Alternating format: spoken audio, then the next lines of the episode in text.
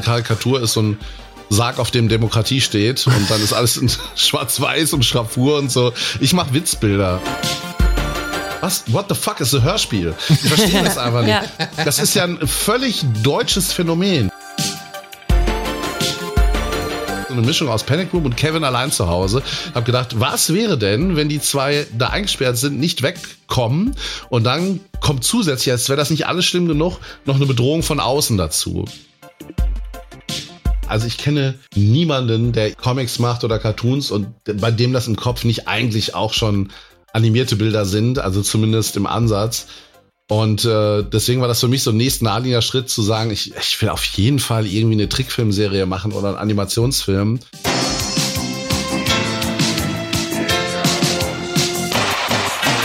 Herzlich willkommen auf dem Hörspielplatz. Wir sind Etienne, Colin, Schröck und Johanna. Und wir sprechen mit unseren Gästen über ihre Lieblingshörspiele, damit verbundene Kindheitserinnerungen und alles drumherum. Also, Bleistift zum Kassetteentwirren bereithalten. Und los geht's. Hallihallo und herzlich willkommen zu einer neuen Folge vom Hörspielplatz Podcast. Ich bin Johanna und ich habe jemanden bei mir. Ich mache das nicht allein, das ist ja wohl klar, das kennt ihr. Heute ist bei mir Schröcki. Hallo. Hallo. Ich will immer sagen, ja, und ich bin der Daniel, weil du sagst, ich bin Johanna. Dann denke ich immer, ich kann jetzt direkt loslegen und äh, ich bin das nicht gewohnt. Doch, kannst du ja, ja, stimmt. Stimmt. Äh, ja, wir sind hier, das stimmt. Das ist schon mal zwei Leute, äh, die ihr heute hier hören werdet. Aber wir sind nicht nur zu zweit, sondern wir haben einen fantastischen Gast. Also, seine Werke kennt jeder. Der Stil ist unverkennbar. Es ist lustig, komplett absurd, aber auch leicht zugänglich. Und ich glaube, das macht seine Kunst so berühmt. Mm, unser Gast hat unzählige Preise bekommen für seine Arbeit und über 800.000 Abos auf YouTube. Jesus. Uiuiui. Mhm. Und deswegen sage ich jetzt, mach's Alles mit spannend. den knuddeligen Figuren. Ja, deswegen sage ich jetzt erstmal Hallo und herzlich willkommen. Heute bei uns im Podcast Ralf Rute. Hi, danke Hi. für die Einladung. Schön, dass du da bist. Wir sind ja ein Hörspiel-Podcast und ich bin auf dich aufmerksam geworden. Also ich wusste natürlich, was du machst und ähm, kannte deine Sachen, aber ich habe ein auf Instagram ein Bild gesehen, wo du was zu Hörspielen gemacht hast. Da war, glaube ich, Bibi Blocksberg und Benjamin Blümchen drauf. Und da dachte ich so, Moment Genau. Ralf Rute, ist der auch ein Hörspiel-Fan? Und dann haben wir angefragt und turns out, ja. Also äh, grundsätzlich das Medium liebe ich sogar, soweit würde ich gehen. Äh, wenn man jetzt Hörspiel-Fan, also Fan ist immer so, ein, so eine Bestimmung, wo ich denke, okay, man muss sich wirklich schon sehr, sehr gut auskennen, auch im aktuellen Hörspiel-Game mit den aktuellen Produktionen, wenn Leute sagen, ich liebe Musik und dann merkt man, die haben aufgehört, äh, in den 80er Musik zu hören, denke ich so, ah, du liebst nicht Musik, du liebst deine Vergangenheit und hörst die einfach total gerne. Und äh, da muss ich jetzt gestehen, ich liebe das Medium Hörspiel, äh, habe aber einfach aus Zeitmangel die letzten 15 Jahre auch nicht viel aktuelle Hörspiele gehört. Aber da werdet ihr mich gleich äh, schön erstmal bloßstellen. Aber ist ja auch geil. Ich bin ja auch hier, um vielleicht äh, neue gute Sachen kennenzulernen und äh, da können wir gerne drüber sprechen. Absolut. Aber Kennst du die drei Fragezeichen? Hab ich.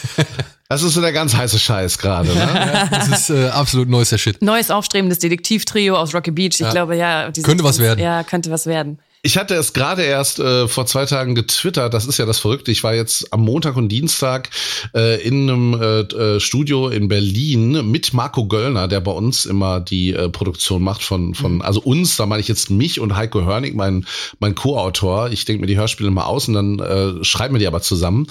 Und der Marco ist dann da und macht ein bisschen mit Aufnahmeregie und äh, sch schneidet hinterher und macht das Sounddesign. Und der hat schon viel mit Andreas Fröhlich, er hat echt, glaube ich, mit allen schon gearbeitet aus diesem Bereich, aber äh, hat, hat mir dann erstmal erzählt, was ich echt nicht wusste, dass Andreas Fröhlich, der ja der dritte Detektiv ist, ne?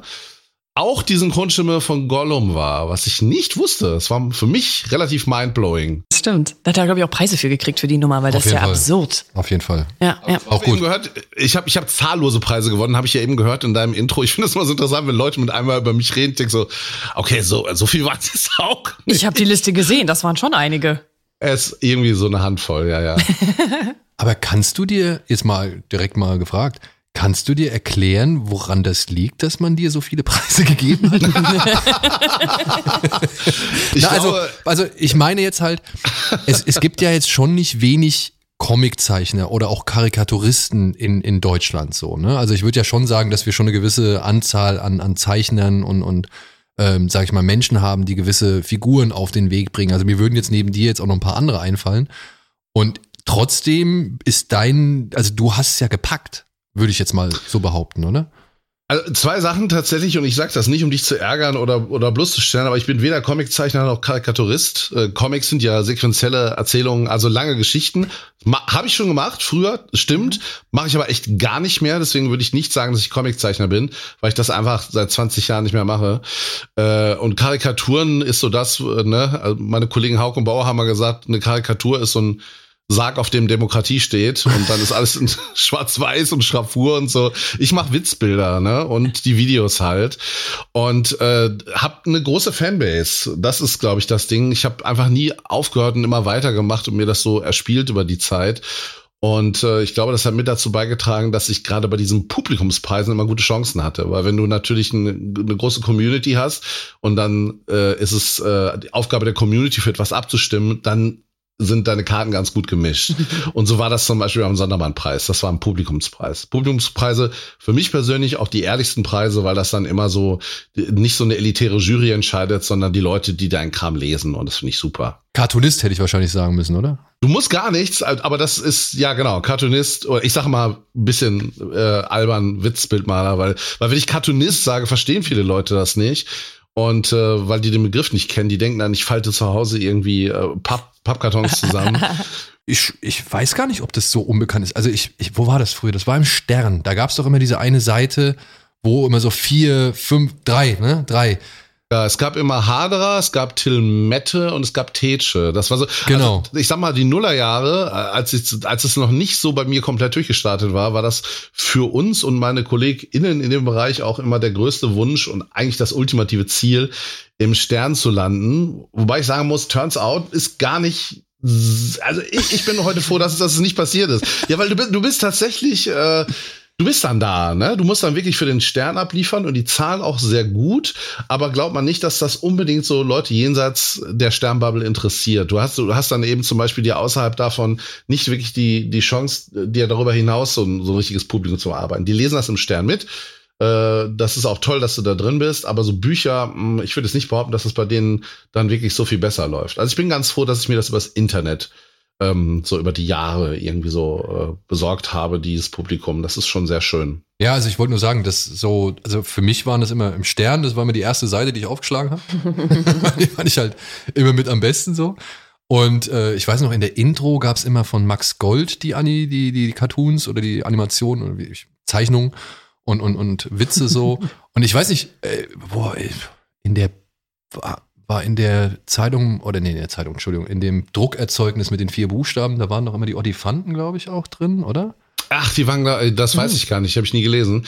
Aber also im Grunde ist es so, dass in den äh, frühen bis späten Nullerjahren jedes Druckerzeugnis, was was auf sich hielt, hatte eigentlich einen Cartoonisten oder oder eine Comicserie, die sie eigentlich selbst betreut haben. Das war schon so. Aber mit dem äh, ja mit dem Internet ist das alles so ein bisschen ins Hintertreffen geraten und normalerweise das erste, was so weggecancelt wird, ist eigentlich der der Comic oder der Cartoon. Mhm. Weil das, das kann man auch günstiger, kann man dann irgendeine Franchise, irgendeine Serie, die jeder kennt, da ins Magazin holen und dann ist das eigentlich, äh, ja, haben wir jetzt auch, aber ist nichts eigenes mehr, aber egal. Und glaubst du, dein Einstiegszeitpunkt war entscheidend? Weil ich meine, das Internet ist groß, ne? Und ich, ich auch erinnere mich da, ich weiß nicht, kennst du Dilbert, diese, diesen, diesen Nerdfigur? Klar. Ja. Also so, das sind so die Sachen, die ich durchs Internet dann erstmal kennengelernt habe, ne? Also diese kleinen Strips und so, ja. Und ähm, ich ja, in deutschen Printerzeugnissen ist es wahrscheinlich schwer reinzukommen als Cartoonist oder als, als Karikaturist oder so, weil man da also, halt schon, wie du gesagt hast, einen festen Stamm hat. Aber jetzt hat man das Internet und da sind plötzlich alle da, weißt du? Genau, und das Ding ist, du brauchst halt einen langen Atem. Ne? Nur weil du Sachen kostenlos im Netz veröffentlichen und theoretisch äh, dir ein Publikum suchen kannst, heißt das ja nicht, dass du durchhältst. Du musst ja trotzdem deine Miete zahlen, Krankenversicherung, Kühlschrank voll machen und wenn du nebenher noch einen Dayjob hast oder vielleicht sogar eine Familie und sagst dann halt nach 15 Jahren, ich habe das jetzt anderthalb Jahrzehnte probiert, keine Sau interessiert's, ich kann nicht mehr, ich, äh, das ist mir zu viel Doppelbelastung, ich schaffe einfach nicht noch so ein Daily nebenher oder sowas. Dann musst du es halt lassen und deswegen ist immer die Frage, glaube ich, des langen Abends. Also bei mir, in meinem Fall war das, ist das alles gut gelaufen. Ich habe auch einfach Glück gehabt unterm Strich steht bei all dem immer, äh, genau wie bei Musik, Film, du kannst so gut sein, wie du willst. Du, du musst im richtigen Moment bei den richtigen Leuten stehen oder mhm. irgendjemand entdeckt dich, empfiehlt dich. Es ist Glück, machen wir uns nichts vor. Ja. Und bei mir ist es noch dazu gekommen, dass ich halt irgendwann meine Fresse nicht mehr halten konnte und, und zusätzlich zu den, zu den Witzbildern und Videos eben auch mich zu verschiedenen Sachen positioniert habe. Und da habe ich gemerkt, äh, das hat den Leuten geholfen, mich auch menschlich ein bisschen einordnen zu können. Und ich habe auch die Live-Show. Also wer, wer möchte, der erlebt mich ja auch. Und ich glaube, das ist tatsächlich gerade bei sowas, als Comiczeichner kannst du theoretisch nachts durch den Park laufen oder tagsüber und niemand bringt dich in Verbindung mit deinen, mit deinen gezeichneten Charakteren. Es ist ganz oft passiert's mir, dass ich auf einer Party oder sonst wo Leute kennenlerne und sagen, ach, du bist der. Ich wusste gar nicht, wie du aussiehst. Und ich denk so, ja, und deswegen habe ich keine Hose an. Also eigentlich die bestmögliche Form von Bekanntheit. Und ich habe aber mich da so ein bisschen dran vorbeigearbeitet mit den Live-Shows und so. Die Leute wissen eigentlich, mit wem sie es zu tun haben, wenn sie Fans sind. Und die anderen, so, so wie du es jetzt eben auch gesagt hast, man kennt irgendwie die Zeichnung, weiß aber nicht immer unbedingt, dass das jetzt dem Namen Route zuzuordnen ist oder dass das der Typ ohne Haare ist. Also. Wolltest du das schon immer machen? Weil es ist ja eher ein spezieller Beruf. Also man könnte ja auch sagen, du wirst Künstler, verstehe es nicht falsch, weil wir machen ja auch hier bei Rocket Beans so eine Art nicht so, ja, man hätte uns kann man auch fragen, wolltet ihr nicht mal richtige Moderatoren werden? Wollt ihr nicht mal richtige Schauspieler sein oder so? Es ist bei uns auch so ein Zwischending. Wie ist das bei dir? Wolltest du das schon immer machen? Äh, also man tatsächlich wollte ich Geschichten erzählen. Ich hatte halt äh, Geschichten und Witze in meinem Kopf und wollte die gerne nach außen transportieren. Und äh, nun bin ich in den 70ern groß geworden auf dem Land und die Wahrscheinlichkeit, dass sich da jemand vom Spielplatz wegcastet und sagt, mit dir machen wir jetzt irgendwie eine Fernsehserie, ist sehr unwahrscheinlich. Und habe dann äh, Comics entdeckt und habe hab halt für mich festgestellt, dass es ein total geiles Medium ist, um Ideen halt, ähm, ja, einem, einem Publikum, das damals noch nicht existierte, aber grundsätzlich damit deine Ideen festzuhalten, auch in Bildern. Und du bist ja dann Regisseur, Kameramann, du bist ja alles auf einmal und kannst Geschichten erzählen, äh, im Grunde wie in einem Trickfilm. Und äh, das fand ich so fantastisch daran. Aber in meiner Vorstellung waren das immer alles schon Filme. In meiner Vorstellung sollte es dazu irgendwann ein Bühnenprogramm geben. Ich habe auch Hörspiele geliebt. Ich habe eigentlich mich als Kind schon als so ein Medienmogul gesehen. Meine so Größenwahn gehört ja auch immer dazu und den hatte ich auf jeden Fall, ohne dass ich gesagt habe, das muss alles mir gehören. Aber ich war halt so, ich war so, äh, ja, so heiß drauf, das alles auszuprobieren, weil es, das, weil es gibt nicht das eine Medium, das ich liebe, sondern es gibt halt die Geschichten in meinem Kopf, die ich erzählen möchte und äh, vieles davon eignet sich eher für Hörspiel, vieles für ein für ein Witzbild und das nächste ist eher ein Spielfilm und das probiere ich jetzt halt so nachher noch alles aus. Das heißt, du hast erstmal dann aber trotzdem erstmal geguckt, ob, dass du dich auf einem Gebiet so ein bisschen etablierst, bevor du halt die weiteren Steps, sage ich mal, in Angriff nimmst? Oder, ich meine, du hast ja zuerst wahrscheinlich gezeichnet und dann kamen die Videos, oder? Ja, ja, also mir fehlten natürlich auch die Optionen. Äh, wir reden hier immer noch von, ich war ein Teenager, 10, 11, 12, als ich halt so Comics gezeichnet habe und an, anhand meines Umfeldes so festgestellt habe, okay, sie sind wahrscheinlich nicht ganz unwitzig. Leute reagieren da drauf. Und dann habe ich alle Redaktionen genervt, die mir eingefallen sind. Mickey Mouse, Fix und Foxy, Ypseft. Obwohl, Ypseft, nee, ich glaube, ich habe letztendlich habe ich an drei Redaktionen was geschickt, weil das meine einzige Aussicht darauf war, dass irgendwie im Profilager sich für das interessiert, was ich da mache. Und äh, die haben alle reagiert. Nee, die Mickey Mouse hat nicht reagiert. Und Foxy hat reagiert. Walt Disney so arrogant und wahrscheinlich auch schon ja. so tot zu dem Zeitpunkt. und ähm, aber die Fix und Foxy, da haben tatsächlich äh, die die Redaktion hat mir total nett zurückgeschrieben und damals das Kundenheft von der Volksbank, das Mike-Heft, da steckte ein Autorenteam hinter, also ein, äh, ein Ehepaar und die haben mich so unter ihre Fittiche genommen und so bin ich bereits als 14-Jähriger ins Autorenlager gerutscht und habe mhm. dann für die Geschichten geschrieben. Und damit war so für mich so diese Welt des, ja, ich mache für Erwachsene Geschichten, die dann wieder bei Kindern oder Jugendlichen landen. Das war, war ja der Umweg, den man gehen musste, war aber dann so geschaffen. Und darüber bin ich dann über einen der Zeichner, der damit gearbeitet hat, bei Captain Blaubeer im Team gelandet, habe dafür geschrieben. Und ab da ging das dann eigentlich erst so viel später mit meinen eigenen Sachen los. Das heißt, ich bin eigentlich erst Autor gewesen, professionell, bevor ich Zeichner geworden bin. Hast du Herrn Mörs mal kennengelernt? Nein. Äh, ich weiß, wie er aussieht und äh, er lebt ja sehr zurückgezogen. Genau, und, genau, deswegen frage ich. Und äh, ja, ja, genau. Und äh, bin ehrlich gesagt auch eigentlich nie der Riesenfan gewesen. Ich fand Blaubeer schon toll, aber äh, äh, kleines Arschloch und so war schon extrem 80s. Ich finde, man kann das heute eigentlich auch nicht mehr lesen. Das ist so sehr, sehr Kind seiner Zeit und war so sehr eigentlich auch auf äh, Provokation aus, was er ja eigentlich auch nicht mehr ist. Ne? Der hat ja danach auch Sachen gemacht, die, die ja auch ganz anders waren. Und jetzt ist irgendwie so, also damals hätte ich, glaube ich, schon das ganz cool gefunden, den mal zu treffen. Und heute ist es, äh, es wird wie immer sein. Du triffst diese Leute und dann sind das einfach nur Leute. ja, also inzwischen habe ich ja so ein paar, paar Menschen kennengelernt, die äh, für mich sehr inspirierend waren und so. Und dann am Ende sitzt du und trinkst mit denen irgendwie ein Getränk und merkst so, ja, es, also es kann sehr schön sein, aber es sind alles nur Leute. Wer oder was würdest du sagen, hat deinen Humor geprägt, der dann letztendlich dazu geführt hat, dass du die Sachen machst, die du machst? Ähm, also erstmal wahrscheinlich meine Familie also zumindest mein Vater hat auch einen äh, sehr trockenen Humor und teilweise auch ein bisschen absurd.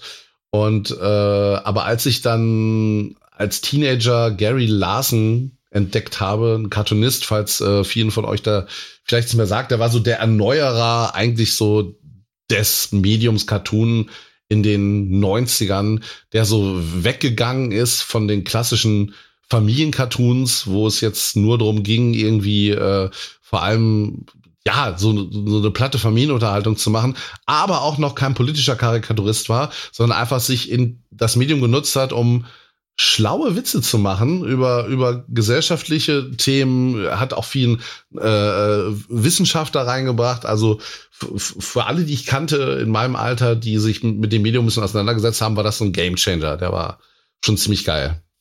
Der lief doch auch in einigen deutschen Publikationen, oder? Ich, ich, also der Name sagt mir, also den Namen kenne ich auf jeden Fall. Ich versuche jetzt gerade so ein bisschen den Stil irgendwie wieder mir vors innere Auge zu holen.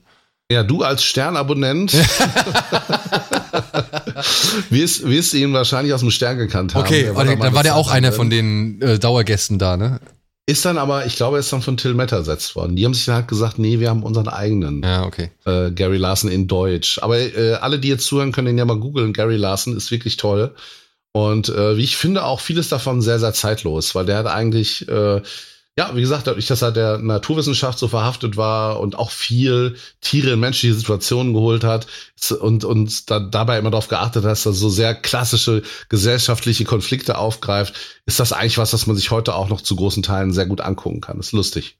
Ja, und dann, da würde ich gerne auch noch mal drauf, drauf zu sprechen kommen, hast du etwas gemacht, äh, worum ich dich so gesehen ein bisschen beneide, beziehungsweise ich wäre halt gerne auch mal doch einfach mal vorbeigeschaut. Ich hätte gerne einmal dabei vorbeigeschaut. Du hast sehr lange dann für das, oder beziehungsweise du hast dann eine Zeit lang für das äh, Mad Magazine gearbeitet. Genau, das ist, also da stellst du dir jetzt ein bisschen romantischer vor, als es ist. ja, ja, ja, ja, auf jeden Fall, äh, auf jeden Fall. Also erstmal ist es nicht so, dass das das Herbert Feuerstein Mad Magazin war und es war auch nicht die Redaktion in, New York, ne, wo, wo da irgendwie 40 Wahnsinnige sitzen, sich gegenseitig mit Papierfliegern beschmeißen und abends ist ein Heft voll. Äh, so war das ja nicht. Also es gab äh, das Feuerstein Mad, was auch meine Kindheit geprägt hat. Äh, dann war es drei oder vier Jahre weg vom Fenster und dann gab es einen Relaunch und da war ich dann aber gerade an einem Punkt, auch altersmäßig und humormäßig, wo ich sagte, jetzt könnte ich denen was anbieten. Ich hatte denen vorher nie was angeboten. Ich war 14 oder so, als ich das gelesen habe. Und einmal war ich dann auch erwachsen und habe denen dann einem einfach meinen Scheiß geschickt und die haben gesagt, ja, cool, also nehmen wir. Und ähm, für, also super nette Redaktion, alles inhaltlich habe ich relativ bald, also innerhalb der ersten fünf, sechs, sieben Jahre gemerkt, so, okay, eigentlich wachse ich hier gerade raus. Das ist nicht mehr so meins. Äh, es entwickelte sich meiner Ansicht nach nicht weiter und blieb immer da stehen, wo es war. Es versuchte immer so diese, dieses, dieses Bild, diesen Geist von Matt zu erhalten, was ja wahrscheinlich für das Magazin selbst auch richtig war. Aber ähm, ich fing an, mich davon zu emanzipieren und deswegen das war eine wichtige Zeit. Ich bin froh, dass ich es machen durfte. Da sind auch viele gute Sachen entstanden äh, und auch einiges, wo ich sage, boah, bin ich jetzt auch nicht mehr stolz drauf. Und deswegen war es richtig, da dann sich davon äh, zu lösen. Mhm. Nach deinen quasi, ich würde sagen, wir gehen mal einen Schritt weiter, denn du hast ja eine weitere Ebene da noch hinzugefügt. Also zu diesen Witzbildern kam ja dann Bewegtbild und Ton. Genau, also für, für mich eigentlich äh, recht normal, weil wie ich es eben schon gesagt habe, für, also ich kenne niemanden, der irgendwie Comics macht oder Cartoons und bei dem das im Kopf nicht eigentlich auch schon animierte Bilder sind, also zumindest im Ansatz. Und äh, deswegen war das für mich so ein nächst naheliegender Schritt zu sagen, ich, ich will auf jeden Fall irgendwie eine Trickfilmserie machen oder einen Animationsfilm. Und äh, so Mitte der Nuller äh, hatte der WDR Interesse an einem Format von mir und wollte eine Trickfilmserie von machen, wo aber nichts so geworden ist, wie ich es mir vorgestellt habe. Und ich habe gemerkt, das liegt auch viel an mir, weil ich einfach, ähm, naja, du hast irgendwas noch nie gemacht, keine Ahnung, willst ein Restaurant aufmachen und das Einzige, was du kannst, ist Dosenravioli erhitzen. Solltest du dich vielleicht erstmal noch damit auseinandersetzen, wie funktioniert das eigentlich? Was brauche ich? Ne? Wie, wie ist die Infrastruktur, die ich benötige? Was ist mit dem Personal? Das ist ja alles alles sehr viel komplexer, als sich das viele vorstellen mögen. Und äh, ich, ich merkte, dass ich das, was mir an meinem Werk wichtig war, nicht transportiert bekam, weil ich es auch nicht vermitteln konnte, was ich gerne ausprobieren würde. Und dann, nachdem das dann nicht so funktioniert hat, äh, kam YouTube auf. Und ich dachte, das ist ja geil, da kann man sich ja vom Zuhause aus ein Publikum erspielen, einfach hochladen und theoretisch können das auch Tausende, Hunderttausende Menschen sehen, sollte sich hinterher herausstellen, sogar Millionen Menschen. Mm, und da ich auch immer schon Musik gemacht habe, war für mich diese Audioebene völlig naheliegend. Da habe ich gesagt, ja, klar, ne, ich, ich spreche die Figuren dann einfach erstmal. Und äh, irgendwann, wenn es dann läuft, dann suche ich mir Sprecherinnen und Sprecher und so. Äh, hat sich dann aber dann doch so eingegroovt, dass die Leute dann einfach die Charaktere mit meinen Stimmen kannten. Und das blieb dann auch relativ lange so. Und äh, habe dann auch die Musik und das Sounddesign dazu gemacht und ähm, das wissen viele gar nicht, aber Trickfilm auch bei Pixar, Disney wird erstmal quasi als Hörspiel produziert. Das heißt, du nimmst, nachdem das Skript steht, erstmal die Sprache auf und dann viel mit so äh, Mood, äh, Songs äh, wird so die Stimmung transportiert, bevor ein Score komponiert wird und das Sounddesign steht auch schon relativ früh, zumindest rudimentär fest, weil das fürs Timing so wichtig ist. Gerade wenn du halt irgendwie was im Bereich, also meistens bei Animationsfilmen ja auch Humor ein großes großes Thema und dafür ist halt Timing unglaublich wichtig und dafür ist das Sounddesign auch wichtig. Und deswegen ist ein Trickfilm eigentlich immer erst ein Hörspiel, bevor es animiert wird. Also habe ich jahrelang Hörspiele produziert, aus denen dann auch Trickfilme wurden. Aber die hast du nicht und, noch selbst animiert dann? Äh, das mache ich zusammen mit einem Animator, mit dem oh. Falk. Seit 15 Jahren machen wir das im Zwei-Mann-Team. Ja. Und äh, das ist ein bisschen, es gibt ein Video dazu auf YouTube, äh, das heißt Route Making Off, da könnt ihr euch einfach angucken, wie die entstehen. Also jede Pose, jeder Gesichtsausdruck, jeder Hintergrund, den ihr seht, ist auch von mir gezeichnet. Äh, aber der Falk nimmt das dann alles, baut es auseinander und macht in Flash daraus äh, ein Video. Das ist magisch. Das heißt, du musst gar nicht so viel zeichnen, wie es für einen wirklichen oder beziehungsweise wie es für einen regulären oder herkömmlichen Zeichentrickfilm nötig wäre, auch Kurzfilm. Äh, nee, es kommt halt auf die Art der Produktion an. Es gibt ja, also diese, diese klassische 2D-Animation, wie Bambi noch äh, animiert worden ist, die gibt es so fast gar nicht mehr. Also so, sagen wir mal, um jetzt recht aktuell zu bleiben, so ein Format wie Rick and Morty, das ist eigentlich auch eine Cutout-Animation. Das heißt, es gibt die Charaktere in relativ starren Formen und da wird so eine Armbewegung, wird jetzt auch nicht in 24 oder 25 Frames pro Sekunde diese Drehung gezeichnet, sondern da werden viele Phasen übersprungen, weil man den Arm einfach so knicken kann. Mhm. Aber die ganzen Mimiken und so, das wird schon, das wird, es wird irrsinnig viel dafür gezeichnet. Und es ist natürlich, da sitzen natürlich auch zig Leute dran und wir haben es ja nun mal nur zu zweit gemacht. Und dafür, dass wir es zu zweit machen, ist es schon recht aufwendig äh, animiert. Also mhm. ja. Kannst du sagen, was die schwierigste Zeichnung war, die du jemals gemacht hast, wo du halt gesagt hast, Alter, ich krieg's nicht hin. Ich will das und das erreichen, aber irgendwie komme ich nicht dahin. Also Gibt's da so einen, einen, weiß ich nicht, einen Strip, einen, einen Sketch, eine Figur vielleicht sogar, die Ewigkeiten gebraucht hat, bis sie endlich mal so war, wie du dies dir vorgestellt hast? Nee, ich kann einfach keine Fahrräder. kann, bin überhaupt, man, man muss dazu sagen, dass ich wirklich, das ohne Koketterie, ich bin kein besonders guter Zeichner. Also es gibt halt, ich habe halt KollegInnen, die einfach so viel besser zeichnen können als ich, wenn es um irgendwelche Welten geht und äh, auch wenn es sehr technisch wird. Ich kann das alles nicht. Ich kann halt so, so Gumminasen, die witzig gucken. Und, aber es ist natürlich ganz gut, wenn man Humor transportieren will, wenn man weiß, was die Charaktere fühlen. Also Mimik, Acting und so, das kann ich gut. Äh, da, da, dafür reicht meine Selbsteinschätzung auch. Aber wenn es eben sowas geht, wie ein Typ fährt auf dem Fahrrad durch den Regen, dann kriegst oh Gott, ne, wo ist da die, welche, welcher Rahmen und die, dann noch die ganzen Striche vom Regen. Sowas hasse ich, sowas vermeide ich auch. Ich lasse überhaupt Wimmelbilder, finden bei mir nicht statt. Ich hasse sowas. Ich würde sagen, wir kommen mal ein bisschen, ja. noch ein bisschen, wenn man jetzt sagt, okay, es gibt Leute, die haben vielleicht noch nie ein Video von dir gesehen und wissen nur grob, wie deine Zeichnungen aussehen. Wir sprechen ja heute hauptsächlich auch über ein Hörspiel, was du wirklich als Hörspiel gemacht hast, was ja. so geplant wurde und was als Hörspiel Hörspiel funktioniert. Und wie sich das anhört oder ein paar Eindrücke, worum es da geht, hören wir uns mal an, hatte mein Kollege Maxi äh, mal zusammengestellt. Wir befinden uns in einem Vorort von Gütersloh. Genauer gesagt in einer Wohnung und noch genauer auf einer Kommode. Zwei Fische in einem Goldfischglas unterhalten sich. Die Rede ist von Barry und Sting aus dieser YouTube-Serie.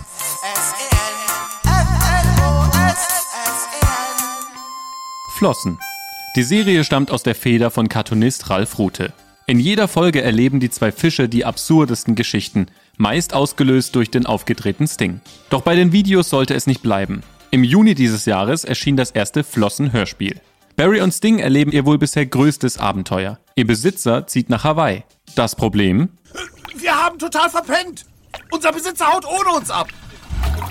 Hier, ha hier hallo. sind wir. Hallo. Hier sind wir. Du, hallo. Du hast uns vergessen. vergessen. Hier. Die Schwierigkeiten, die auf die beiden zukommen, sind selbsterklärend. Wie an Essen oder frisches Wasser kommen und wie wehre ich mich als Fisch gegen eine Katze? Aber Barry, das ist alles egal. Solange wir zwei zusammen sind, kriegen wir schon alles hin. Wir müssen nur hier drin zusammenbleiben. Du und ich. Zusammen. In diesem Goldfischglas. Ein Auf und Ab der Gefühle bahnt sich an. Eine halbe Stunde lang erleben wir, wie sich zwei Zierfische zuerst Gags hin und her spielen, um wenig später ums Überleben zu kämpfen. Wow. Oh, das war ja schön. Ich bin richtig gerührt. Das war ja toll. Das ist aber schön. Liebe, liebe Grüße. Richtig ganz, bin ganz begeistert. Schön. ja, und es ist auch, muss ich sagen, ich hatte, äh, die, ich kannte die Videos, die sind ja viel kürzer. Das sind so ein, zwei Minuten Clips, die du sonst hast bei YouTube, ne? So von mit Barry und Sting. Ja, so eher so zwischen drei und fünf. Ah, das mhm. ist so die normale Länge von so einer Flossenfolge. Ja, und das war genau die Herausforderung. Also ich umreiße es mal ganz kurz, wie es dazu kam. Ich habe vor, also ich bin vor knapp sechs Jahren Papa geworden und relativ zeitgleich entdeckte ich äh, das, äh, die Tony-Box. Ist ja vielleicht vielen inzwischen ein Begriff. Das ist ein, eine Ja. Art Boom, Boombox, auf die man eine Spielfigur stellt, auf der sich, äh, auf der ein Hörspiel abgerufen wird. Und als jemand, der immer gerne als Kind Kassetten gesammelt hat und auch lange noch äh, super fand, irgendwie in den Laden zu gehen und eine DVD zu kaufen oder eine CD, fand ich das mit einmal wieder so, na, man hatte so ein, irgendwas, das man sammeln konnte. Das fand ich total super. Auch, plus, dass es halt äh, extrem niedrigschwellig zu bedienen ist. Das heißt, auch mit einem halben Jahr haben unsere Kinder sofort geschnallt, oder mit einem Jahr, sagen wir mal, geschnallt, so, ah, stellst die Figur drauf, kannst du, ne, jetzt ist Bibi Blocksberg, jetzt ist das, jetzt ist Musik. Und das fand ich super. Und ich habe das gesehen und wollte ein Hörspiel für meine Kinder haben, was von mir, was sie von mir hören. Und ähm, habe ich überlegt, ja, was kann ich machen? Und in meiner Figurenwelt fand ich nichts, was jetzt so speziell wirklich richtig gut für Kinder funktioniert. Und dann fiel mir bei ein, dass ich auf YouTube mal diesen absurden Song Das Klo gemacht habe. Der ist entstanden für äh, einen Cartoon-Sammelband mit Gags, die nur auf der Toilette spielen. Und um das zu werben, habe ich mir diesen Toiletten-Song ausgedacht. Das Klo, du keines, bist du traurig, hast du eines, bist du froh. Und der hat dann ein völliges Eigenleben entwickelt. Äh, Leute schrieben mir, dass ihre Kinder das immer singen. Äh, äh, Lehrerinnen schrieben mir, dass äh, ihre Schüler äh, eine Schulaufführung damit gemacht haben. Und ich dachte, okay, irgendwas ist da. Irgendwie scheinen Kinder, klar, ne, Toilette ist für die ein Riesenthema, hat auch wirklich was mit Älterwerden zu tun, dass man selbstständig, ne, einfach auf Toilette, das ist, darf man echt nicht unterschätzen. Und ich dachte, wie lustig wäre es, ne, wenn man, ich finde, ein tolles Hörspiel braucht auch immer Musik. Und die Musik hatte ich dann schon mal. Diese kleine Toilette ist niedlich, ist ein guter Charakter, den man auf die Tony-Box stellen kann. Und da habe ich gedacht, ja, okay, denke ich mir eine Geschichte drum aus. Und kam auf die Idee, ähm, dass diese kleine Toilette sich nicht ausgefühlt fühlt, von zu Hause ausbricht und versucht, ihre wahre Bestimmung zu finden, nur am Ende einer langen, der klassischen Heldenreise zu erkennen, dass äh, jedes, nicht nur jedes Zuhause ein Klo braucht, sondern auch jedes Klo ein Zuhause. Und äh, das habe ich halt in diesem Hörspiel erzählt. Das habe ich, äh, die Idee habe ich damals meinem Kollegen Heiko gepitcht. Dann haben wir die zusammen geschrieben und haben die damals direkt auch schon mit dem vorhin bereits erwähnten Marco Göllner umgesetzt. Und das lief sehr gut. Also dieser, dieser Toni hat sich wirklich super gut verkauft. Und äh, bis heute schreiben mir Leute, wie sehr ihre Kinder das lieben und äh, das mitnehmen auf die Toilette und so. Es äh, tut mir alles sehr leid übrigens, aber es ist ja irgendwie auch schön. Und äh, weil das so gut lief, hat dann äh, Kiddings, die meine Lizenzagentur sind, haben gesagt, erst nicht Lust, noch mehr Hörspiele zu machen. Und da haben wir halt so einen Vertrag gemacht über vier Hörspiele. Und äh, hab ich, da habe ich dann angefangen zu überlegen, okay, welche Charaktere aus meinem Figurenuniversum eignen sich denn vielleicht noch dafür? Und da Barry und Sting sehr beliebt sind und ich die auch sehr mag, habe ich gedacht, was kann ich mit denen machen? Aber es, in der Trickfilmserie lebt das davon, die sind ja wirklich so reduziert auf diesen Raum. Die sind in diesem Aquarium drin und können nicht weg. Und deswegen erzähle ich die, äh, die Pointen äh, erschließen sich über sogenannte Cutaway-Gags. Das kennt man von den alten Simpsons-Folgen, aber auch von Family Guy. Das heißt, äh, mit einmal wird weggeschnitten und es gibt eine völlig andere Szene, in der sich irgendwas Lustiges äh, ergibt. Und so konnte ich mich da immer drum rumtricksen zu erklären, hä, wieso haben die jetzt mit einmal ein Auto im Aquarium oder dies oder das weggeschnitten, zurückgeschnitten und das passierte einfach. So, das ist aber natürlich im Hörspiel nicht möglich, weil das kein visuelles Medium ist. Und da habe ich gedacht, gut, da muss ich, ich, ich liebe es ja immer, ich liebe Challenges. Und wenn ich damit einmal merke, dann musst du jetzt wirklich mit dieser Ursprungsidee, zwei Fische in einem Aquarium, nichts drumherum, da musst du jetzt alles rausholen und bin dann auf Panic Room gekommen, auf so eine Mischung aus Panic Room und Kevin allein zu Hause. Hab gedacht, was wäre denn, wenn die zwei da eingesperrt sind, nicht wegkommen und dann kommt zusätzlich, als wäre das nicht alles schlimm genug, noch eine Bedrohung von außen dazu, wie bei Panic Room. Und in diesem Fall ist das halt, die werden von ihrem Besitzer allein gelassen und dann dringt eine Katze ins Haus an. Ich fand das voll spannend und hab gedacht, ist doch geil. Ist im Grunde so ein Hörspiel-Thriller mit Fischen.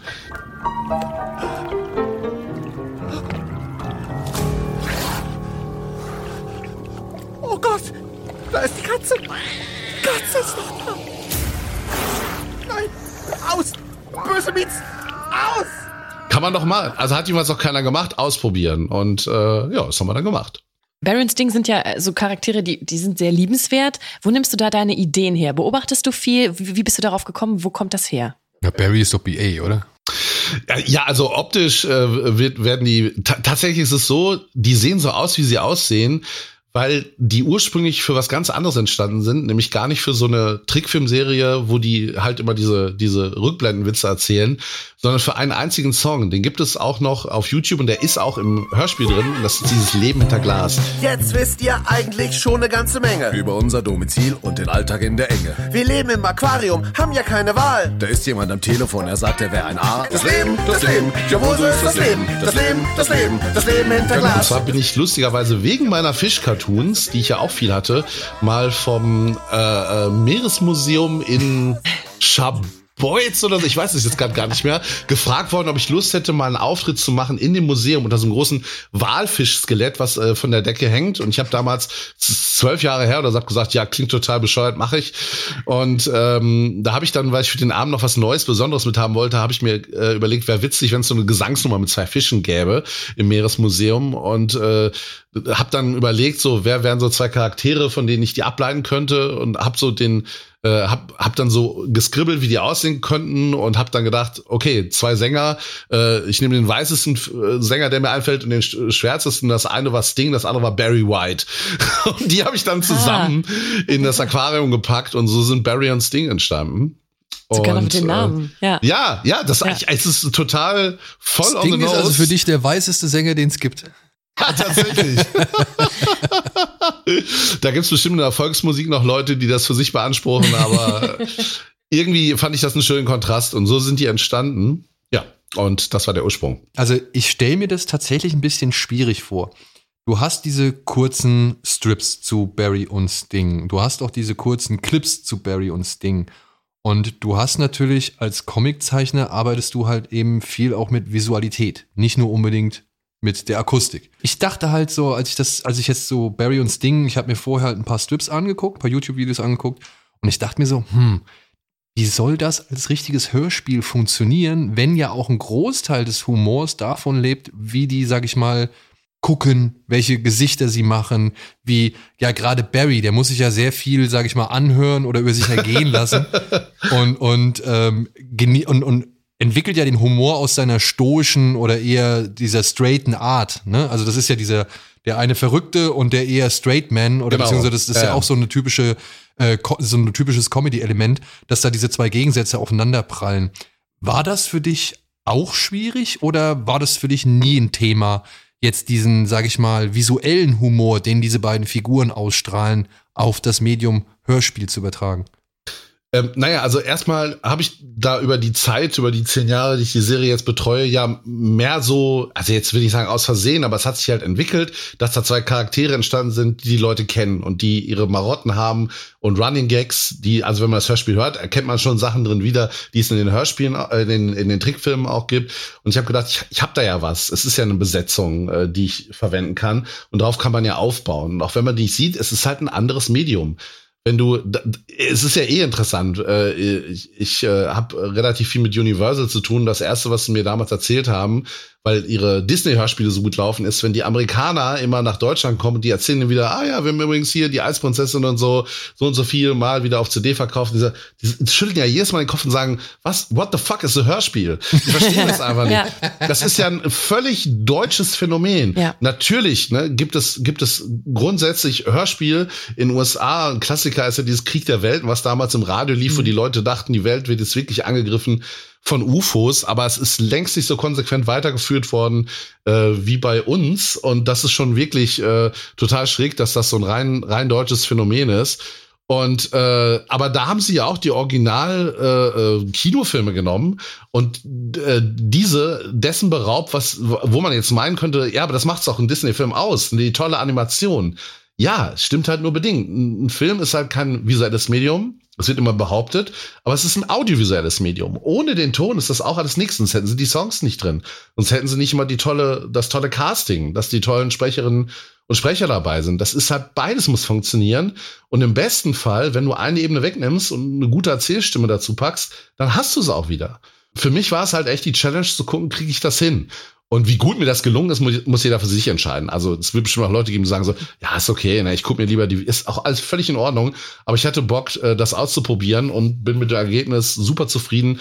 Und es ist eigentlich das geworden, was ich wollte. Also ja, aber das, das gehört dazu, wenn man, wenn man halt versucht, und ich mache das gerne als Künstler, sich weiterzuentwickeln, zu gucken, was kann ich noch machen, da muss man auch mal eine Sache wegnehmen und sagen, okay, mal gucken, wenn ich hier den Stützpfeiler weghaue, steht das Haus dann noch. Das ist lustig, weil wir hatten äh, also sag ich mal, im Vorfeld dieser Aufzeichnung hatten wir noch eine andere Aufzeichnung mit Iva Leon Menger, der halt auch gesagt hat, er hat sich dann halt mal einfach so seine ganzen Filme, die er mag, äh, Big Lebowski war ein Beispiel, was er genannt hat, hat er sich genommen und hat die halt nur auf Ton aufgenommen. Also hat halt nur den Ton davon gehört, um halt rauszufinden, wie er Dialoge schreiben muss, beziehungsweise wie er Sachen innerhalb von Dialogen erzählen kann. Ja, das finde ich, also ich finde, da sind bei dir wie bei ihm halt, finde ich, ist da dieselbe DNA drin an, an Herangehensweise so. Ja, total. Und dazu kommt ja noch, dass, dass er in den Trickfilmen auch, ich arbeite ja viel mit Dialogwitz, weil ich ja auch die Animation, die ist ja so basic, ne, ist ja gar nicht so aufwendig bei uns. Und äh, das ist ja schon in meiner Natur eigentlich, dass die Figuren sich immer so, äh, so einen Schlagabtausch liefern. Und ich will natürlich auch besser werden. Also ich würde jetzt sagen, bei dem ersten Hörspiel, das Klo, das ist halt für Kinder geschrieben. Äh, also ich, ich würde jetzt nicht sagen, dass man Kinder abspeisen kann mit irgendwas, aber natürlich schreibst du das anders und nicht so komplex wie ein Erwachsenenhörspiel. Diese Fischsache ist jetzt eher für mich schon, dass auch Erwachsene hören können und das nächste Hörspiel was wir jetzt gerade aufgenommen haben, äh, im Grunde so eine, so eine äh, Weihnachts-Mystery-Geschichte, äh, die haben dann auch wirklich konkret, haben wir mit konkreten Sprechern und Sprecherinnen gearbeitet. Das ist schon wieder eine ganz andere Nummer und ich habe echt das Gefühl und den Anspruch, mich da weiterzuentwickeln, dass jedes Mal eine Schippe draufkommt und äh, dass es äh, komplexer wird und aufwendiger und einfach das Medium immer mehr verdient, dass wir jetzt da auch ein Hörspiel draus machen. Und das zu erleben macht sehr viel Spaß. Apropos komplex. Wie haben es die beiden Fische geschafft, die ganzen Wasserhähne aufzudrehen? das ist ja auch das Tolle am Medium Cartoon, äh, am Medium Hörspiel. Äh, du machst das Sounddesign und dann erklärt sich das. das, das ja, nee, ich hab's so. nicht ganz verstanden. Weil wenn ich es richtig verstanden habe, bis zu dem Moment, wo sie die ganzen Wasserhähne aufdrehen, sind die ja noch in dem Glas, oder? Ja, genau. Also das, es bleibt trotzdem, bleibt, äh, bleibt das, die Serie sich da ja sehr treu, weil ganz viel machen die auch, achte mal drauf, wenn du die Trickfilme guckst, ganz viel machen die im Off. Ne, es passiert irgendwas und die greifen so aus dem Bild raus und holen was zurück und es ist einfach da oder weg. Und äh, das heißt, diese, diese Realität, die ich da erschaffen habe, die ist eigentlich auch die gleiche in dem Hörspiel. Die können schon Sachen, die man eigentlich nicht kann. äh, also das, das, das muss man fressen, dann funktioniert es ganz gut. Aber ich meine, es sind sprechende Fische. Ich finde. Wo fangen wir da an? okay, ja, gut. Guter Punkt. ähm, dann müsste man doch aber eigentlich sagen, es ist schon besser, wenn man vorher sag ich mal, Comic-Strips oder die YouTube-Clips zu Barry und Sting gesehen hat, damit das, sag ich mal, besser funktioniert. Oder man muss unbedarft wie ein Kind sein, das an sowas rangeht, ohne diese ganzen, sag ich mal, Abgleiche zu machen, ohne irgendwie sich zu fragen, ja, wie haben die denn jetzt die Wasserhähne aufgedreht? Ja gut, mein Sohn wird es wahrscheinlich schon machen, aber, ähm, aber also ich glaube, man braucht entweder ein gewisses Vorwissen oder eine gewisse Unbedarftheit. Würdest du mir da zustimmen oder? Ja, ja, auf jeden Fall. Also dazu kommt ja auch, ich glaube, dass sich niemand dieses Hörspiel angehört hat, der nicht zumindest ungefähr weiß, wer Rute ist und wer Barry und Sting sind. Das ist ja ganz konkret für meine Fanbase geschrieben. Und äh, klar, ne, wird das schöner, wenn du irgendwie weißt, wer sind die beiden. Und wie ich ihm gesagt habe, es gibt ja auch viele Anspielungen und Running Gags da drin, die du wiederkennst, wenn du die Videos schon mal gesehen hast. Und ansonsten, wenn Leute das wirklich überhaupt nicht wissen, worum geht's hier, wer ist der Typ, hä, wieso sind das zwei Fische, dann wird's bestimmt auch äh, der oder die eine oder andere dabei sein, die sich das anhören und einfach drauf einlassen und sagen, Nope, funktioniert nicht für mich oder sagen, das ist ja die geilste Scheiße, die ich hier gehört habe. Das ist ja das Tolle an Kunst, ne? Der eine steht da irgendwie vor so einem Bild und versinkt da stundenlang drin und sagt, wow, ist das Schönste, was ich hier gesehen habe. Ich rieche dieses Bild oder so. Und der andere sagt, was ist das denn für ein Rotz? Ähm, oder mit Musik, so ist das halt. Und das ist ja das ganz, ganz Wunderbare daran. Mhm. Das wäre doch dann jetzt die, die, die gute Gelegenheit, um mal auf unsere Highlights und halt eben auch auf das Störgeräusch einzugehen. Ja. Ich weiß nicht, hast du das auch gemacht jetzt, Ralf? Hast du dich da nochmal darauf vorbereitet? Beziehungsweise hast du einen Lieblingsmoment und ein Störgeräusch so gesehen in dieser Folge, in der ersten Folge Flossen? So, ich habe ehrlich gesagt, ich habe es euch eben schon erzählt, bevor wir aufgenommen haben. Ich war diese Woche leider ein bisschen krank und äh, habe viel Zeit damit verbracht, einfach zu schlafen. Nein, habe ich leider nicht. Aber die äh, Frage war, welches, ob es ein Störgeräusch gibt, was mich stört. Ja, also eine Szene, mit der du nach wie vor nicht so ganz glücklich bist und eine Szene, die du halt einfach großartig findest.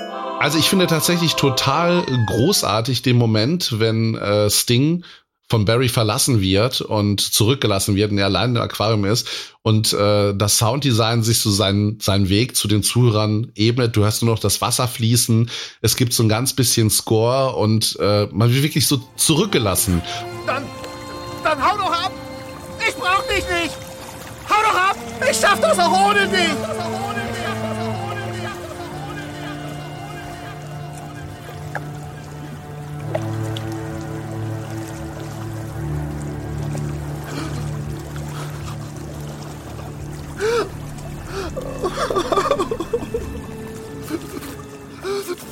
Ich finde, dass das 100% funktioniert, dass du diese, diese Quatschsituation von zwei Cartoonfischen, die in diesem unter Wasser gesetzten Haus allein zurückgelassen werden und der eine Fisch verlässt den anderen und ich finde den Moment tatsächlich emotional, weil du ja schon an einem Punkt bist, mit denen du hast die kennengelernt, du hast ein paar Mal hoffentlich mit denen gelacht und jetzt sind die da zurückgelassen und ich finde, der, der kickt ganz gut. Ja, der Und, war sehr äh, traurig, fand ich. ja, ja, das wollte ich ja auch, weil also im Grunde es geht in dem Hörspiel um Freundschaft, ne und und und äh, tatsächlich auch äh, den Willen sich zu verändern. Also wenn man man kann jetzt hingehen und sagen, das steht für was. Man kann sagen, oh, meinte am Ende die Klimakrise, müssen wir vielleicht alle irgendwie das Ruder rumdrehen und versuchen was ganz neu zu machen, um hier äh, um das irgendwie alles noch zu schaffen. Da kann man immer hingehen und für sowas müssen dann äh, KulturhistorikerInnen, äh, glaube ich, entschlüsseln. Aber ähm, das, das kann man da rein interpretieren und ein bisschen meine ich es auch tatsächlich. Und äh, das ist das. Es geht um Freundschaft und es geht um Veränderung. Und äh, das war mir tatsächlich wichtig daran, weil in den fünf Minuten verändern die sich eigentlich kaum. Und hier wollte ich tatsächlich, dass die beide für sich äh, das Gute und Schlechte in dem erkennen, was passiert, wenn Sachen so bleiben, wie sie sind und wenn, wenn man auch mal sagt, okay, wir machen das jetzt anders. Kurz mit meinem Lieblingsmoment weiter, weil meiner war tatsächlich, also ich bin ein bisschen mehr Fan von Sting. Ich finde ihn irgendwie schon lustig. Und ich habe wirklich, die, eine Stelle, wo ich geschmunzelt habe, war, als er dann so sich das Styropor so reinsnackt. Eins, zwei. Hm. Das Ding spuckt das Styropor aus. Sorry, Barry. Wenn ich einmal angefangen habe, muss ich die komplette Packung essen. Reiß dich zusammen. Bei drei hüpfen wir zur Treppe. Äh, zum Beispiel, äh, ich finde das einfach wirklich gut gespielt. Und da muss ich auch gleich nochmal, also ich finde deine Sprecherleistung da auch wirklich sehr gut. Da habe ich auch gleich noch eine andere Frage, aber ich finde, das ist ähm, einfach sehr gut gespielt und das ist einfach lustig, wie er snackt. Er sagt, hör auf, "Ah, ich kann nicht, wenn ich einmal anfange. Das sind so kleine, weggesprochene Sachen, die aber funktionieren. Ähm, das finde ich ziemlich gut. Hast du mal ähm, Anfragen gekriegt, selbst im Bereich noch was anderes zu machen? Als Äh, ja, also ich hatte das große Glück, zwei kleine Rollen tatsächlich auch in Disney-Produktionen sprechen zu Bei dürfen. Sumenia, ne? Bei Sumania, äh, also äh, wirklich eine mega kleine Rolle und den Charakter sieht man nicht mal. äh, das ist der Nachbar von Judy Hobbs, der die, sich durch die Wand mit seinem äh, Roommate da äh, streitet. Hat aber trotzdem mega viel Spaß gemacht und musste viel mehr on point gesprochen werden, als man denkt, wenn man es sieht, weil so ein Bild wackelt an der Wand. Mhm. Ähm, und bei äh, Wreck-It Drive 2 äh, spreche ich so ein, äh, da sind die ja in, in dieser virtuellen Welt äh, auf, auf Ebay und da spreche ich so ein Auktionär da war äh, das Herausfordernde, dass er wirklich sehr, sehr schnell gesprochen hat. Ähm, und äh, bin auch schon für ein, zwei, äh, Tommy Krabweis hat mich mal angefragt für eine Hörspielproduktion. Ich weiß nicht, ob ihr den kennt. Ja. Ich vermute ja, natürlich. Und, Freund des äh, Hauses. Äh, ist so, ne? Ja, ja, doch, ging ich von aus, ja. Ja, er hatte vor kurzem, also vor einiger Zeit lief noch hier Bombay Beans. Äh, ja, genau. Fall. Ja, also ich musste das leider absagen, weil das zu dem Zeitpunkt für mich überhaupt nicht passte. Ähm, aber grundsätzlich kommt das immer mal vor. Also ich will nicht lügen, ich äh, wäre nicht böse, wenn das noch mehr angefragt werden würde. Aber ich wüsste ehrlich gesagt auch nicht, wann ich es machen sollte, weil ich kriege ja schon meine eigenen Projekte kaum umgesetzt. Und äh, wahrscheinlich wäre es einfach nur, weil ich mich dann gebauchpinselt fühle. Aber ja, aber selbst dafür wäre es auch cool. Ja. Vor allem für deine Kinder wahrscheinlich auch cool, wenn sie dann deine Stimme nochmal in so einem Film hören. Ja, ehrlich gesagt sind die gar nicht beeindruckt. Das ist, das ist denen ist halt, komplett das, egal. Das, das kommt nee, noch, das kommt noch. Nein, nein, nein, das ist denen nicht egal, aber es ist normal für die, weißt ja. du? Ja, die, ja. du musst ja vorstellen, äh, die haben ja wirklich, äh, wann, wann ist das Klo erschienen? Das gibt es ja auch schon seit anderthalb Jahren. Äh, die kennen die Trickfilme, die gucken wir immer mal. Also für die ist das normal, dass Papa halt, dass seine Stimme da zu hören ist und dass die Figuren so sprechen wie er. Die sind auch schon mit bei Live-Shows gewesen, die waren auch schon bei Signierstunden. Und normal ist, was du kennst. Und wenn, wenn für dich normal ist, daneben zu stehen, wenn, wenn 100 Leute, Leute eine Zeichnung von deinem Vater wollen, dann ist das wohl anscheinend normal. Und das finde ich eigentlich auch, das finde ich total super im Grunde, ne? Die werden Weil überrascht sein in der Schule, dass nicht ähm, von allen Kindern die Väter ähm, Hörspiele produzieren. Ja, ich bin jetzt mal gespannt. Macht das wann, nicht? Wann das so ja, aber das ist so, das ist überhaupt nichts Überkandideltes oder dass sie denken, ach, das ist ja ein geiler Typ oder so. Nö, es ist halt, das macht er. Irgendjemand Hauptsache der Kühlschrank ist voll, mir doch egal. ja, beziehungsweise, wie viele Tony-Boxen habt ihr? Wir haben eine. Eine? Die teilen ja. sich eine? Ja, sicher, die teilen sich alles. Das ist ja das Geile an Zwillingen. Das, okay, die kennen ja. das ja gar nicht anders. Ne? Ja, stimmt. Also ja. natürlich, natürlich gibt's so, hat, hat jede so, oh Gott, wäre das traurig, wenn sie sich ein Stofftier irgendwie teilen würden. schon. Die eine hat einen Pinguin, die andere hat einen Panda und so, das schon. Aber äh, also vieles teilen die sich. Und beim besten Willen, ich wüsste jetzt nicht, warum die zwei Tony-Boxen haben sollen. Wir haben, wir haben aber irgendwann von Oma dann noch einen CD-Player geschenkt bekommen. Das heißt, das kennen sie auch, CDs und CD-Player. Das heißt, die können theoretisch jede für sich ihren eigenen Kram hören und äh, manchmal, manchmal machen sie das auch. Ja, aber bei uns ist das halt schon, da gehen die Interessen halt schon insofern auseinander, dass wir jetzt halt ein zweites Device holen mussten. Ah, okay, Weil, okay. Klar, der Sohn, der möchte halt sowas, ich weiß nicht, der hört sich jetzt sehr viele Podcasts über Minecraft an zum Beispiel, ja. Der hat auch einen Riesen, der ist, ey, wirklich, mein Sohn ist absoluter Cold Mirror Ultra geworden. Stark. Der, der, ja. der, der, der, der steht so ungeheuer auf Harry Podcast. Wir haben halt die ganzen Harry Potter Bücher gelesen. das auch. Ja. Und der hört sich das so gerne an, der lacht sich da kaputt. Jedes Mal, wenn eine neue Folge raus ist, dann hörst du dann, Tür zu, ja, auch rauf aufs Bett. Und dann äh, wird, ja. äh, über das Device wird dann halt irgendwie Harry Podcast angemacht und dann hörst du den lachen. Wirklich durch die ja, ganze Wohnung. Aber ist doch voll geil. Überleg mal, Cold Mirror, die ist ja auch eine Legende auf YouTube. Die macht das ja auch jetzt, glaube ich, die macht das so seit 15 Jahren, oder? Mhm. Die ist da doch so lange, wie es YouTube gibt. Und von diesen Urgesteinen gibt's ja gar nicht mehr so wahnsinnig viele. White Titty und so, die haben ja alle aufgehört. Ja. Und, und die macht das einfach noch und begeistert jetzt die nächste Generation. Ich liebe sowas. Das ist voll. doch fantastisch. Apropos, ja. zeigst du auch, also hörst du mit deinen ähm, Töchtern Hörspiele, die du früher auch gehört hast? Beziehungsweise was hast du überhaupt gehört? Also ich, ich bin wirklich ganz klassisch drei Fragezeichen, ja. leider auch TKKG. ja wirklich, nee, ohne, also man muss ja wirklich sagen, was war das für eine misogyne, rassistische Scheiße, die die da verzapft haben. Es ist halt super schlecht gealtert, was man von den drei Fragezeichen so nicht sagen kann. Ja. Ne? Also das, ja. die haben es die haben's echt ganz gut geschafft, sich äh, ähm, zu übertragen in die heutige Zeit, weil es ja auch viel um die Kriminalfälle geht und so. Klar, ne, hätte ein bisschen diverser besetzt sein können. Und dann hatte ich auch die Funkfüchse. Ah, die und, ich auch gehabt. Ja, ja, was, aber auch jetzt nicht so brillant war. Äh, Fünf Freunde habe ich sehr gerne gehört tatsächlich. Da fand ich auch dann von der Besetzung her das einfach total toll. Muss ich sagen, drei Fragezeichen, fünf Freunde waren eigentlich meine, meine Lieblingsserien. Und dann bin ich äh, in diese Horrorwelten äh, äh von H.G. Wells und so abgerutscht die gab es auch bei Europa, äh, Horrorhörspiele Äh, das habe ich auch geliebt. Und da muss ich sagen, Horror ist ein geiler Erzählform für das Medium Hörspiel. Ja. Weil ja, ne, weil ja gerade bei, bei wie oft, also geht zumindest mir so, im Horrorfilm ist bei mir die Spannung vorbei, wenn man das Monster sieht.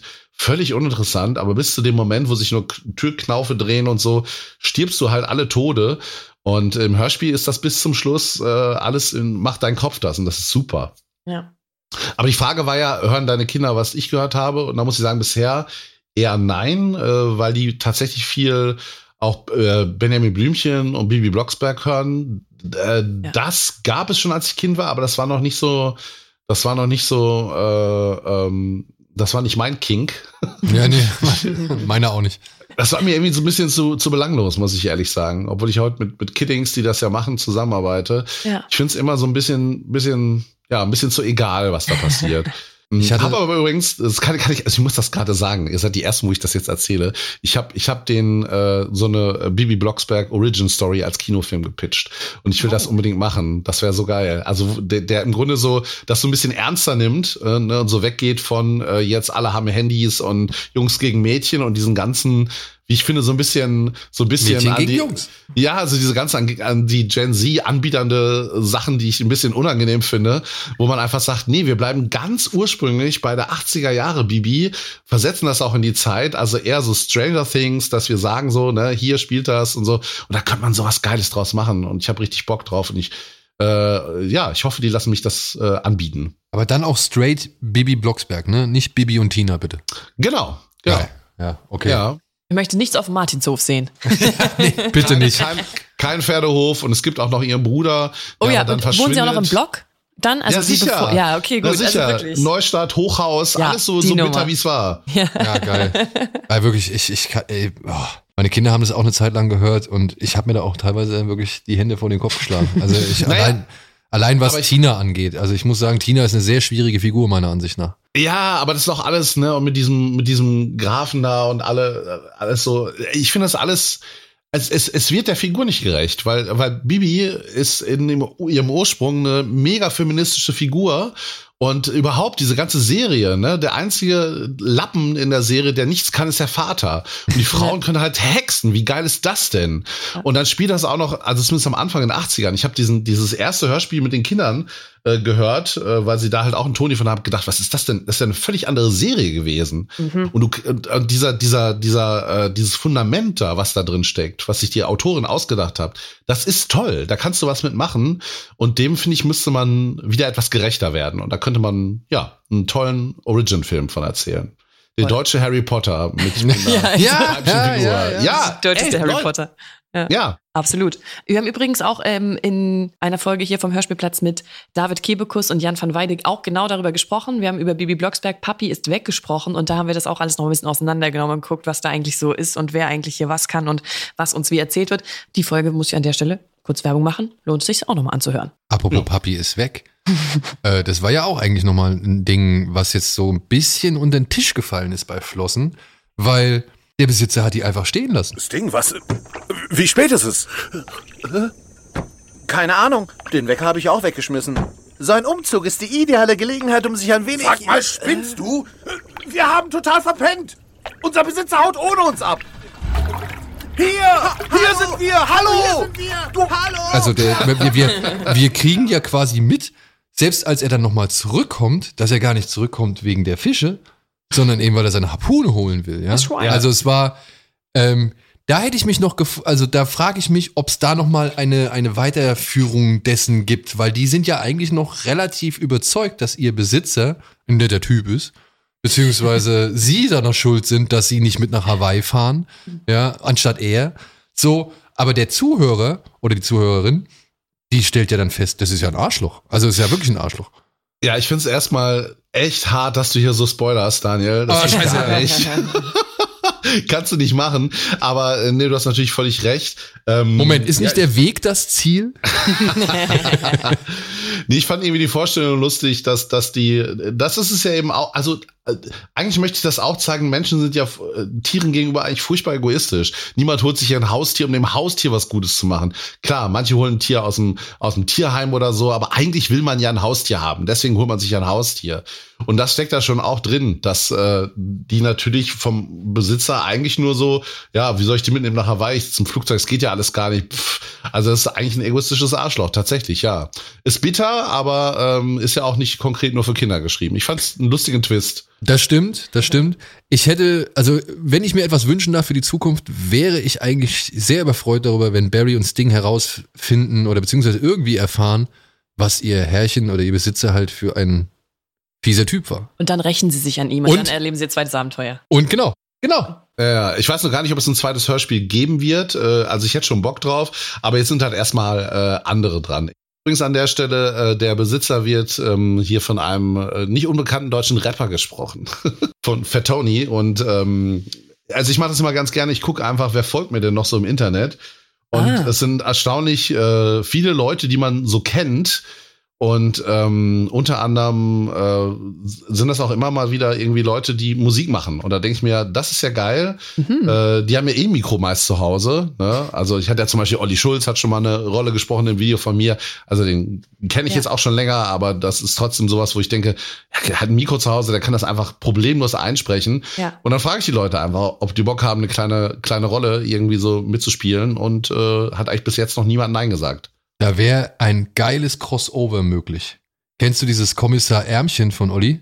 Ja klar, das hat übrigens, der ist dann gezeichnet worden von meiner Kollegin Sarah Borini. Ah, von Sarah. Okay, cool. Ja, cool. ja, Ja. Sarah kenne ich also- auch über Twitter. Ja, ich, ich, ich liebe Kommissar, äh, ich liebe äh, Ollis Musik, Kommissar Ärmchen finde ich so ein bisschen anstrengend. der, der ist einfach, ah, die Hook, die Hook nervt so ein bisschen. Was? Kommissar, Ja, ja. Kommissar Ärmchen. Ja, also das soll, das soll ja so sein, wie es ist. Das ist ja 100% Absicht. Also meine Kids fahren drauf ab. Die ja, genau. Meine, meine finden das auch lustig. Ja, ja, auf jeden Fall. So, Aber Kommissar Ärmchen und dann halt Sting und Barry? Wäre das was? Ja, ist nicht ausgeschlossen. Also ich habe Olli eigentlich gefragt, ob er jetzt beim immer noch anstehenden Kinofilm einen Song beitragen möchte. Es gibt da eine sehr emotionale Szene, wo ich ihn gerne äh, mit einem Song dabei hätte. Er hat ja gesagt. Also nur für zur Info für alle, die gar keine Ahnung haben. Ne? Du hast auch, guckst auch ein bisschen skeptisch. Keine Ahnung, was Kommissar Ärmchen ist. Es ist ein Tintenfischpolizist. Ah, Ja, also wirklich ein das stimmt. Ärmchen, weil er halt mehrere Arme hat. Ist doch selbsterklärend. Ja, Ich, mein Vorschlag wäre jetzt gewesen, dass Kommissar Ärmchen danach ins Haus einzieht und dann äh, Barry und Sting trifft. Aber wenn es jetzt ein Tintenfischpolizist ist, dann ist es natürlich eher schwierig. also ich meine, sie sind ja jetzt. Ah nee, Das Haus ist geflutet. ich will jetzt nicht schon wieder spoilern. Nur kleiner Disclaimer, liebe Zuhörerinnen und Zuhörer. Das war nicht das Ende der Geschichte. Also, dass wir erfahren, dass der Besitzer ein Arschloch ist, ist nicht das Ende dieser Geschichte. Und ich würde jetzt mal sagen, das Ende der Geschichte gebe Potenzial her, um ein Treffen zwischen Ihnen und Kommissar Ärmchen zu ermöglichen. Ja. Ja? Au, auf jeden Fall. Also es ist ja, wir, wir wissen ja inzwischen spätestens seit Marvel, dass es ja verschiedene Multiversen gibt und äh, Zeitebenen. Und äh, ich habe ja nie gesagt, dass dieses Hörspiel jetzt zu derselben, äh, in derselben Zeit spielt wie die Trickfilme. Man kann sich da immer so ein bisschen rausmogeln, so dass man das umspielt. Aber ähm, für mich ist das so ein völliges Standalone-Ding. Ich habe einfach den, dem Publikum, die die beiden Figuren mögen, einfach mal was bieten wollen, was weggeht von den normalen fünf Minuten. Und Ja. Äh, ja, wollte einfach mal den, denen mehr Spielraum geben. ja. Apropos, was wird denn noch von dir gespielt? Du hast schon erwähnt, es kommt noch mal ein Weihnachts-Krimi-Hörspiel. Was hast du jetzt noch so in der Pipeline? Was steht noch so an? Ja, also beim Weihnachtshörspiel ist das Interessante. Ich habe ja auch diesen Weihnachtsmann und das Rentier als Charaktere in, in Trickfilmen. Und äh, da ist aber das Problem, wo ich sofort gesagt habe, kann ich kein Hörspiel von machen, weil wenn du da die visuelle Ebene wegnimmst, klingen die beiden wie Barry und Sting. Das ist wirklich, ne? Der, ein, der eine spricht halt so ein bisschen tiefer und der andere ist so ein bisschen überdreht. Und ähm, das hätte echt nicht funktioniert. Und auch wenn ich mir gerne was hätte einfallen lassen, da habe ich gedacht, nee, das ist einfach zu abgelutscht, das geht nicht. Und da habe ich mit äh, Heiko drüber gesprochen und äh, während wir darüber geredet haben, was man anderes machen können, äh, haben wir darüber diskutiert, wie absurd das in Deutschland ist, diese, diese Feiertagsfolklore, dass es eigentlich keine einheitliche weißt du, bei den einen kommt das Christkind, beim nächsten kommt das Weihnachtsmann, dann, wer ist eigentlich das Christkind? Ist das Baby Jesus oder ist das dieser weiblich gelesene blonde Engel? Das ist ja so ein Ultra-Mischmasch in Deutschland, wie ich glaube, wie in keinem anderen Land der Welt. Und das ist überhaupt nicht stringent. Und ich habe dann so die Frage aufgestellt, woher kommt das und warum, warum wird das nicht geändert? Und dann haben wir da so eine große Verschwörung hinter entwickelt. Und äh, äh, das, das deckt äh, ein siebenjähriger Junge zusammen mit seiner 90 Jahre alten Oma auf. und äh, die beiden als Team haben auch eine schöne Dynamik und werden von tollen Sprecherinnen und Sprechern gesprochen. Und äh, das Hörspiel erscheint auch in nicht allzu ferner Zeit. Äh, warte mal, Ende Oktober und äh, dann könnt ihr es alle nachhören. Das heißt der Christkind-Code. Und da auch, ja, sag ich mal, andere deiner Figuren drin auf? Gar nicht. Also ich spreche eine Rolle tatsächlich, aber relativ unspektakulär, einfach den Vater des Jungen ähm, und äh, wollte das mit Absicht so ein bisschen weghalten von den, von, ich wollte ein tolles Weihnachtshörspiel erschaffen. Eins, eins, was man äh, zusammen mit der, tatsächlich mit der Familie hören kann. Das ist ein bisschen gruselig und so, aber du kannst es auf jeden Fall auch mit Kindern hören. Und es äh, beantwortet wirklich oder stellt, stellt diese Fragen und alle können so zusammen mit grübeln, ja, warum ist das eigentlich so? Ne? Und wieso, wieso wird das nicht in Frage gestellt? Und dann kann man das zusammen hören vor der Bescherung zum Beispiel und hoffe, dass das so ein Klassiker wird, den man sich einfach immer wieder anhört, so wie Dinner for One. Ja. okay, meine Hoffnung, dass der Tod noch irgendwann mal ins Spiel tritt, um dann vielleicht diverse, sag ich mal, äh, Weihnachtsfiguren auszuradieren, die man nicht mehr braucht, äh, hat sich damit zerschlagen. Aber die ganze Familie unter Baum. Oh mein Gott, das ist in eine komplett falsche Richtung gegangen. aber mein Wunsch, äh, den ich, wenn ich einen Wunsch äußern dürfte, der stehen bleibt, ja, ich würde mich auch, ich hätte auch Lust auf etwas mehr zum Tod. Also zu dem Sensemann von dir. Ja, ja ich weiß es nicht, ob es eine Toni-Figur davon geben könnte. lass ich nicht kaufen. Das ist schon eine etwas absurde Vorstellung. ähm, also ich muss sagen, äh, der Tod ist natürlich ähm, als Charakter in Cartoons immer für einen äh, Gag gut. Gleichzeitig ist es so die generischste Figur. Ne? Der Tod wird sofort als Tod erkannt, weil er halt aussieht wie dieser Sensenmann. So wie man, so wie er seit Jahrzehnten in der Popkultur und auch äh, tatsächlich auch in äh, alten Gemälden dargestellt wird und ist deswegen die einzige Figur, Figur, die ich verwende, wo ich sage, das ist nicht wirklich 100% ein Route-Charakter. Ja. Deswegen bin ich gar nicht so heiß drauf, mit dem was zu erzählen, muss ich gestehen. Oh, na gut, mhm. dann bin ich gespannt auf die anderen. Aber ich werde mir dieses Weihnachtshörspiel, was meinst du, ab wie vielen Jahren ist das geeignet? Ich lege das nicht fest, ich kann es auch wirklich nicht sagen. Also ich, ich sehe das immer wie so ein also die gruseligsten Stellen sind so wie bei Goonies oder sowas. Also das ist nicht Stranger Things gruselig, ne? Mhm. Und auch nicht gory oder so. Es ist schon sehr absurd alles, aber es taucht auch ein Monster auf und es wird schon alles äh, ein bisschen spannender. Wir haben einen, einen tollen Score. Äh, der Dennis LeRose, der bei dem letzten Hörspielen auch schon äh, auf da noch auf Basis von Songs von mir äh, den Score komponiert hat, äh, hat jetzt irgendwie Vollgas gegeben und ich hatte als Vorgabe nur so, ja, irgendwie so Danny Elfman, guck mal. und er hat da so, so was Geiles hingelegt. Das klingt fantastisch. Also, ähm, wird toll. Versprochen. Ja, cool. Da bin ich gespannt drauf. Äh, da, aber wenn du sagst so Goonies, dann äh, bin ich da zuversichtlich, dass es meinem Sohn gefallen könnte. Der ist ja. acht. Und ich auf glaube, jeden, auf jeden Fall. Also drei fände ich jetzt ein bisschen früh. Das könnte vielleicht hier und da. Aber so ab, ab fünf, sechs auf jeden Fall. Ja, cool. Hammer. Das, ja. Checkt das auf jeden Fall aus. Und ich würde sagen, das war die Folge Hörspielplatz mit Ralf Rute. Ralf, schön, dass du da warst. Das hat uns sehr gefreut. Ja, vielen Dank, dass ich dabei sein durfte. Danke für die Einladung. ja, genau, ihr checkt auf jeden Fall alles aus. Genau, route.de. Äh, immer eine gute Anlaufstelle, gibt täglich Comicstrips und eine Menge andere Sachen, genau. Shop und so weiter. YouTube-Kanal auschecken, angucken, das ist wirklich, das kann man sich anschauen, das ist sehr lustig. Und kurzweilig. Und ja. hört die Hörspiele. Genau, und hört die Hörspiele. Auf jeden Fall. Und hört diesen Podcast, was ihr ja wahrscheinlich gerade offensichtlich tut. Empfehlt ihn gerne weiter, wenn er euch gefallen hat. Und wir sagen an der Stelle Tschüss, bis zum nächsten Mal. Ciao. Tschüss. Ciao. Hörspielplatz ist eine gemeinsame Produktion von Rocket Beans Entertainment und Europa Hörspiele. Neue Folgen gibt es alle zwei Wochen.